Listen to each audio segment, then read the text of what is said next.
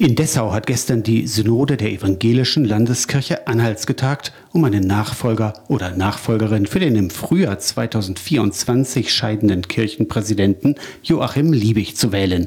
Zur Wahl standen Pfarrerin Birgit Neumann-Becker, zurzeit die Beauftragte des Landes Sachsen-Anhalt zur Aufarbeitung der SED-Diktatur und Pfarrer Dr. Georg Neugebauer aus Aachen. In drei Wahlgängen konnte keiner der beiden die zur Wahl notwendigen 21 Stimmen der 38 35 anwesenden Synodalen auf sich vereinigen. Erst betretenes Schweigen im Saal, dann Ernüchterung.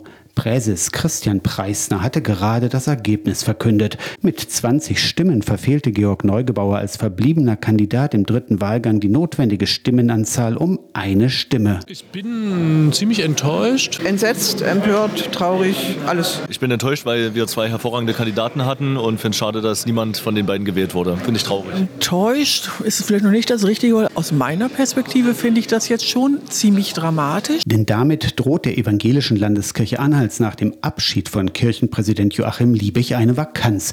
In allen drei Wahlgängen hatten sich rund 15 der 38 Synodalen der Stimme enthalten oder ungültig gewählt. Ich habe eben auch so den Eindruck, dass so der Wille zu Kompromissen leider auch in dieser Synode so ein bisschen fehlt. So die Einstellung, die ja auch in der Gesellschaft zu beobachten ist. Und das ist natürlich ein bisschen verheerend. Offensichtlich ist es auch schwierig, sich zu einigen. Da passiert ja auch gerade in unserer Gesellschaft was. Das ist ein gutes Spiegelbild. Irgendwie habe ich den Eindruck, das fehlt einigen hier auch im Raum an an Verantwortungsbewusstsein dafür, worum es eigentlich geht. Die Kirchenleitung der Landeskirche wird das Ergebnis zunächst auswerten. Wann der Wahlausschuss neue Kandidaten anspricht und der Synode vorstellt, ist offen.